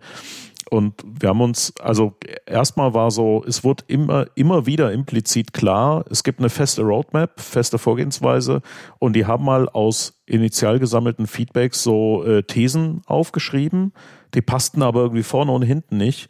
Und dann hat man darüber diskutiert und gesagt, aber diese These, also meinen Sie die so oder so? Und man sollte dann von eins bis zehn Punkte dafür abstimmen, wie sehr man diese These vertritt. Und dann haben wir festgestellt, an manchen Stellen, diese These ist sinnlos. Da haben nicht nur die zivilgesellschaftlichen, sondern auch die Wissenschaftler oder teilweise sogar äh, die Sicherheitsbehörden gesagt, ja, wenn das so rum gemeint ist, dann ja, aber wenn das so rum gemeint ist, macht das ja keinen Sinn. Und dann haben die aber gesagt, ja, nee, die Frage ist jetzt so, die müssen sie so nehmen, die können wir auch nicht ändern, weil äh, danach es ja weiter. Und dann wurde irgendwie nach äh, ewiger Diskussion gesagt, naja, dann würden wir das so und so leicht abwandeln, dann nehmen Sie das aus der Sicht. Und ähm, trotzdem hieß es dann aber am Ende, ja, wenn Sie Ihre Meinung abgegeben haben und Ihre Bewertung der 1 bis 10 Punkte, dann ist das jetzt abgegeben und dann äh, machen wir daraus die, den Entwurf der Strategie. Und da hatte dann noch äh, ein, ein Wissenschaftler und einer aus, aus den Sicherheitsbehörden nachgefragt und gesagt, ja, Moment, äh, ihr pollt jetzt unser Feedback ab und wir haben schon gemerkt, dass diese Thesen und Fragen nicht ganz sinnvoll sind. Und da müsste es doch Folgeworkshops und, und auch noch äh, äh vielleicht nochmal das Feedback zusammensammeln und gucken. Das wird ja sehr divergent ausfallen. Und da hieß es so, nee, ist nicht vorgesehen in der Roadmap. Äh, Mitte nächstes Jahr kommt der Entwurf und das muss dann bis Ende der Legislaturperiode fertig sein. Und eigentlich haben wir hier einen Wirtschaftsprüfer, der das Programm schon für uns durchzieht und äh, links und rechts können wir auch nicht gucken, weil BMI-Zuständigkeit ist nur für hier. Weil wir haben gesagt, da fehlt nebenbei Kommunen, Länder, die Wissenschaft, ist alles vergessen worden in dieser Strategie. Ähm, und da hieß es dann, ja, aber da haben wir ja keine Zuständigkeit für. Und die Frage zu sagen, naja, vielleicht hebt man diese Cybersicherheitsstrategie vom BMI, einer Zuständigkeit sehr eingeschränkt, vielleicht auf sowas wie IT-Planungsrat oder wo auch immer, wo man ganz Deutschland vielleicht mal adressiert, hieße dann, ja, nee, das ist ja jetzt hier aufgehangen und der ist da zuständig und da können wir ja nicht einfach wegnehmen. Also, äh, und, und wenn man in diesen Entwurf 2021 reinguckt, ne, holla die Waldfee. Das ist äh, ungefähr noch gruseliger als das IT-Sicherheitsgesetz 2 mit so manchen Aussagen und Statements, die da drin stehen. Das äh, kann man eigentlich auch nur in der Luft zerreißen. Da wird keine sinnvolle Strategie rauskommen. Und das heißt, für, auch für die nächste Zeit gibt es eine strategielose Cyber-Umsetzung dieser Regierung noch. Vielleicht sollte ich mir in meine in mein Soundtool hier mal so ein Flammenwerfergeräusch einbauen. Das würde die Sache wahrscheinlich ein bisschen äh, vereinfachen. Ähm, okay, also das heißt, äh, bekämen wir dieselbe GroKo wieder, dann würde das also genauso weiterlaufen. Gibt es äh, gibt es an anderen bei anderen Parteien Bestrebungen, ein Warte, lass es mich umformulieren. Glaubhafte Bestrebungen, eine langfristige Strategie sich überhaupt ausdenken zu wollen.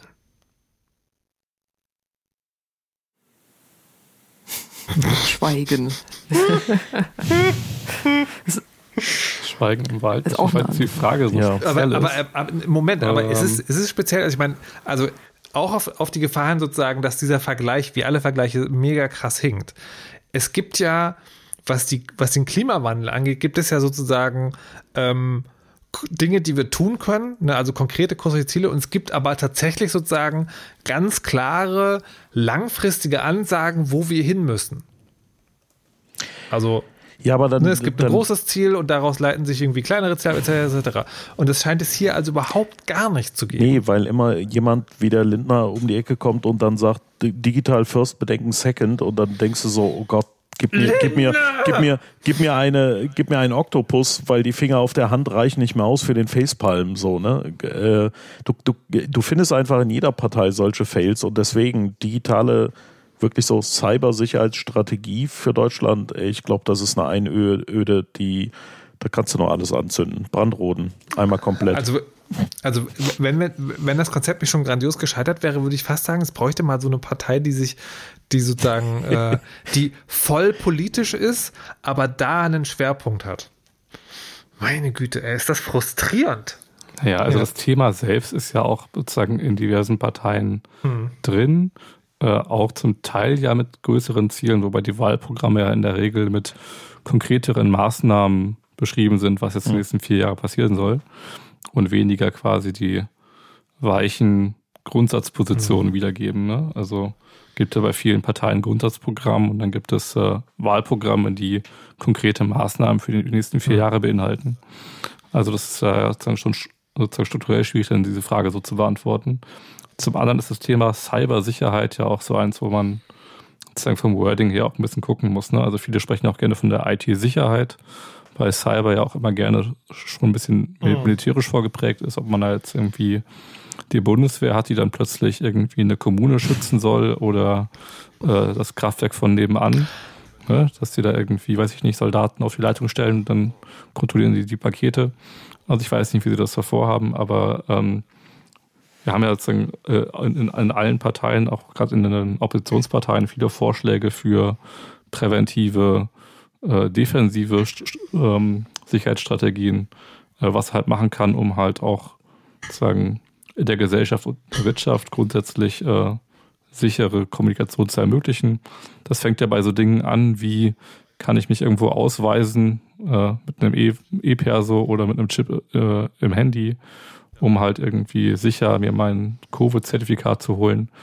Das sind ja alles so Dinge, wo wir schon an den Basistechnologien scheitern und deswegen auch wenig äh, sichere Kommunikation. Oder äh, willst du gerade auch vielleicht auch nochmal auf eine Luca-App anspielen, die total super und sicher entwickelt wurde? Oh mein Gott. Ähm, ja, hm. Ich dachte, ich komme rum. Nein, Aber bei mir nicht. Ich habe einen scheiß Thread, der bei Twitter über, äh, über 830 oder so Einträge inzwischen hat, wie kaputt das alles ist. Und du kannst aber so einen Thread eigentlich zu jedem Cyber-Thema in Deutschland irgendwie bauen. Das ist möglich. Ist, ist irgendwie unglaublich. Ich, ja. vielleicht, vielleicht muss ich mal, also bevor ich mich in der Frustration sagen vollständig hingebe, ist es eigentlich in anderen Ländern auch so? Also, dass dieses, dass dieses IT-Thema, dieses Digitalisierungsthema immer so ein, so ein Rummeandern zwischen Facepalm und Flammenwerfer ist? Ich glaube tatsächlich, also, also nicht überall. Also es gibt ja schon sozusagen sehr viele Unterschiede. Ja, ob ich jetzt irgendwie nach, nach äh, Skandinavien mhm. gucke oder nach Estland oder in die USA, wo man auch deutlich weniger Föderalismus hat, ja, wo einfach sozusagen zentral gesagt wird, okay, ich mache jetzt hier so eine Sicherheitsanweisung, meinetwegen alle müssen jetzt ihre Exchange-Server abschalten und patchen. Das ist in den USA halt quasi eine zentrale Stelle, die das mal rausgibt.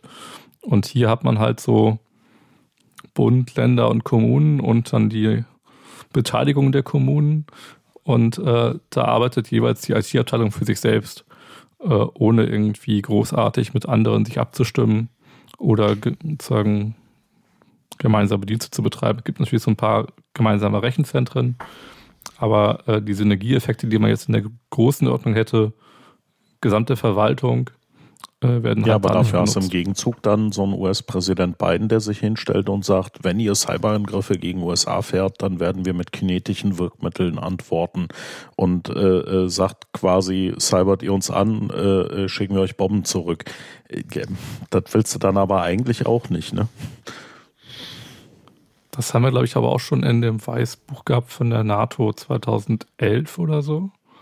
Ich erinnere mich daran, dass sie das, äh, weil die NATO damals auch das Wort mhm. Hacktivisten mhm. benutzt hat. Und Hacktivisten waren ja auch damals Leute, die irgendwie im Rahmen von dem arabischen Frühling noch irgendwie äh, Dienste aufgemacht haben oder äh, Websperren umgangen haben und solche Geschichten. Da gab es ja recht viel Aktivismus in dem Bereich. Okay, also ich will noch ein letztes konkretes Thema äh, an, anfangen. Ähm vielleicht keine gute Idee. Anyways, ich frage es trotzdem. Und zwar, wenn wir über sozusagen IT-Sicherheit sprechen, dann geht es ja auch ein bisschen sagen um die Digitalisierung des Verwaltungsapparates, ne? weil eigentlich will man, dass der Verwaltungsapparat, Behördengänge etc., dass die digital auch vorangehen können oder auch ähm, im Gesundheitssystem. Andererseits fürchtet man sich immer davor, wie dann die Umsetzung aussieht. Ne? Und dann ist ja eben auch die Frage, ist das sicher? Könnt ihr was dazu sagen, wie der Stand da ist? Also wer da ganz viel Langeweile hat, kann der Lilith auf Twitter folgen und sich angucken, wie dermaßen das vor die Wand gefahren wird. hm. Also es gibt ein Gesetz, das äh, vorschreibt, dass alle Verwaltungsleistungen äh, online gestellt werden müssen, dass man sie quasi online beantragen kann. Als OZG, ne? Ähm, da gab es auch eine Frist dazu, die wird aber leider nicht mehr eingehalten. Ähm, aber die Idee ist, man macht es erstmal alles online. Ähm, das heißt, man baut ein großes Portal, wo man Formulare ausfüllen kann. und dann müssen die irgendwie ins Backend. Und dass man das Backend vielleicht auch digital haben sollte, das fiel denen dann anschließend auf. Und ähm, nun ja, wenn man halt sowas strategisch angeht, mit dem Ziel zuerst mal die Webseite mit den Formularen und dann den Rest später, äh, dann zieht es halt so parallel ein bisschen nach, mit ein bisschen Verzögerung. Und dann hat man so Komponenten, die online sind und Komponenten, die nicht online sind und die noch zusammenwirken müssen. Dann hatte man noch diese Fachverfahren, die doch einem sehr kleinen Herstellerbuden erstellt worden sind und auf Windows laufen und aussehen wie aus den 90ern. Ähm, dann ist es halt schwierig, das sozusagen zentral mal neu zu machen. Ähm, aber prinzipiell ist diese OZG-Umsetzung ein Riesenthema, sind riesige Mittel bewilligt worden. Ähm, wobei jetzt sagen, so ein Dienst, alle Verwaltungsleistungen online zu betreiben, ja nicht nur ein Einmalprojekt sind, sondern eigentlich ein dauerhafter Service. Ne? Also das wäre jetzt schade, wenn das Portal in zwei Jahren abgeschaltet wird. Ich glaube, jetzt unterhalten sich darüber, wie das finanziert werden soll. Aber jetzt hat man sehr viel Geld ausgegeben, um halt mal so einen Portalverbund zu bauen mit irgendwie Servicekonten und anderen Dingen. Ähm, aber Security müsste man da auch nochmal mit reindenken. Ich habe, glaube ich, noch keinerlei ähm, Sicherheitsrichtlinie oder Erlass, die dazu äh, ausgegeben werden könnte. Also Dazu kann ich ein paar Details geben und zwar, ähm, also Ende 22 ist die Deadline, dass äh, per OZG alles online sein soll. Äh, die Deadline, die du meintest, die gerissen wird. Und im äh, Paragraph 5 hat man ja gesagt, äh, äh da müssen IT-Sicherheit erforderliche Standards durch Rechtsverordnung des BMI, Innenministerium ohne Zustimmung des Bundesrats, festgelegt werden. Und ähm, da hatte die AG Kritis äh, dann auch mal überfragt den Staat die Anfrage gestellt, äh, dass wir mal die Rechtsverordnung sehen dürfen, weil irgendwie gab es die im September 2020 noch nicht. Und äh, das förderte dann zutage, dass diese Rechtsverordnung, die beschreibt, wie die IT-Sicherheitsstandards äh, für die IT-Komponenten aussehen sollen, die äh, für diese digitale Verwaltung gelten soll, noch nicht mal erlassen worden ist. Auch einen Entwurf gab es nicht zu dem Zeitpunkt. Das heißt, die Umsetzung wurde schon lange gemacht äh, oder auch nicht, aber es gab noch nicht mal die Sicherheitsvorgaben. Und jetzt kann man sich überlegen, selbst wenn es die dann jetzt gibt, das weiß ich gerade aktuell nicht, wird man diese ganzen Verwaltungsdienstleistungen und Fachverfahren nachträglich sicherheitsrein verflanschen. Und die Deadline reißt man auch. Das kann schon nicht mehr Secure by Design, Secure by Default sein, weil man die Sicherheit als Kropf hinterher schiebt. Ja, und, und auch da wieder, danke ans BMI, das Innenministerium hat es auch da wieder hingekriegt, Dinge anzünden zu wollen, statt Gut. ordentlich umzusetzen. Ja, ist ich irgendwie echt dafür ein halt eine Strategie, um halt mal sagen, grundsätzlich äh, einen Plan zu machen. Weil wenn man verschiedene Projekte startet und äh, nicht weiß, welche zuerst kommen müssen und welche anschließend, dann hat man halt ein paar Jahre später ein Problem. Hat denn jemand diese Strategie? Naja, wir haben ja gerade über die Cybersicherheitsstrategie 2021 gesprochen. Nein. Äh, Nee, nee, nee. Okay, also keiner von denen, die an der Macht sind, hat eine Strategie, aber hat einer von den anderen eine Strategie? Na, die kamen halt noch nicht auf, na, so in, in, den, in den Genuss, die mal detailliert ausbreiten zu können. Ich glaube, man muss einfach sehr, sehr auf die Details gucken, weil an sich klingt ja alles erstmal gut. Niemand wird sich ja hinstellen und sagen, wir wollen weniger Cybersicherheit, sondern man will immer mehr und man will immer gute Verschlüsselung und man will das immer irgendwie schön made in Germany und alles ist schön. Aber ich glaube, es kommt halt so sehr auf die Details an, dass man jetzt aus einem Wahlprogramm nicht ableiten kann, ob jemand die riesige Strategie hat. Und es ist ja auch nicht das super sexy Thema, mit dem man irgendwie politisches Profil in der Öffentlichkeit gewinnt. Also da gibt es hm. halt. Das ist, glaube ich, nichts, was eine Partei einfach ja. mal so produziert, sondern das ist ja was, wo du einen Verwaltungsstab brauchst, ein Ministerium, was dir dazu arbeitet, um das mal zu. Ich, ja, also okay, verstehe ich sozusagen praktisch gesehen, aber für mich persönlich wäre es interessant, eine Partei zu wählen, die sagt, also wir haben das auf dem Schirm und wir machen das auch richtig und zwar nach folgenden Maßgaben. Na gut, anyways, ähm, macht es Sinn, wenn wir jetzt nochmal äh, CDU, SPD, also Union, SPD, Grüne, Linke, FDP durchgehen? Nicht Mit dem Wahlprogramm oder ist eigentlich alles gesagt? Ich denke, das Wichtigste ist schon gesagt. Okay. Dann, ähm, weil ich euch natürlich nicht fragen werde, was ihr wählt, will ich euch aber fragen, könnt ihr aufgrund der Informationen, die euch zur Verfügung stehen, bei diesem Thema eine Gewichtung bei eurer Wahlentscheidung herbeiführen? Oder sagt ihr, das ist eh totaler Quatsch. An dem Thema mache ich das nicht fest. Das mache ich an anderen Themen. Ich mache es auch an diesem Thema fest, aber nicht nur. Aber es gibt für dich Unterschiede. Ja. Okay. Markus? Ich würde das auch so sehen. Also, äh, das ist zwar ein wichtiges Thema für mich, aber es gibt ja auch andere Bereiche und äh, genau. Aber es gibt da durchaus auch Unterschiede nee, zwischen den Parteien, nee, dass man das auch bewerten Nee, das, das ist ein Missverständnis. Die Frage war nicht, ob das Thema wichtig für euch ist. Die Frage war, unterscheiden sich in dem Punkt die Parteien genug, dass man da eine Auswahl treffen kann? Oder ist es ja, quasi. So, so hatte ich die Frage verstanden. Okay, so habe okay. ich sie auch beantwortet. Okay, genau. alles klar. Markus? Ja, also es gibt da durchaus äh, starke Unterschiede äh, zwischen den Parteien. Da kann man auch eine Auswahl treffen. Da kann man sich an, auch angucken, wer da kandidiert und wer da welche Themen vertritt. Also da gibt es durchaus äh, mhm. große Unterschiede. Ich würde sagen, die Positivseite unterscheidet sich gar nicht mal so sehr. Für mich hilft es eher, quasi so einen Negativausschluss zu machen. Das heißt, einfach klar, wenn jemand aktiv, also mit einem Hackback auf Cyberangriffe antworten will und das in sein Wahlprogramm schreibt, dann fällt es halt raus. Und ich glaube, auf der Seite von denen, die jetzt eine sinnvolle Äußerung in ihr Wahlprogramm schreiben, sind die Unterschiede gar nicht so riesig in dem Thema. Okay. Na gut, dann würde ich es dabei mal belassen wollen. Es ist einfach mega kompliziert. Ich bin, ich bin mir gar nicht sicher, also ich habe auf jeden Fall viel gelernt, aber ich bin mir nicht sicher, ob ich meiner Entscheidungsfindung weitergekommen bin. Aber hey, vielleicht, äh, liebe HörerInnen, geht euch das ja anders. Vielleicht habt ihr noch einen Tipp, den ihr in die Kommentare schreiben könnt. Vielen Dank auf jeden Fall, Honkhase, Anna und Markus, dass ihr da, da wart und euch so geduldig habt ausfragen lassen. Dankeschön. Bitteschön. Und ihr, liebe HörerInnen, die ja auch alle WählerInnen seid, euch habe ich äh, noch eine Sache mehr zu sagen. Geht wählen und verschlüsselt immer schön eure Backups. Tschüss!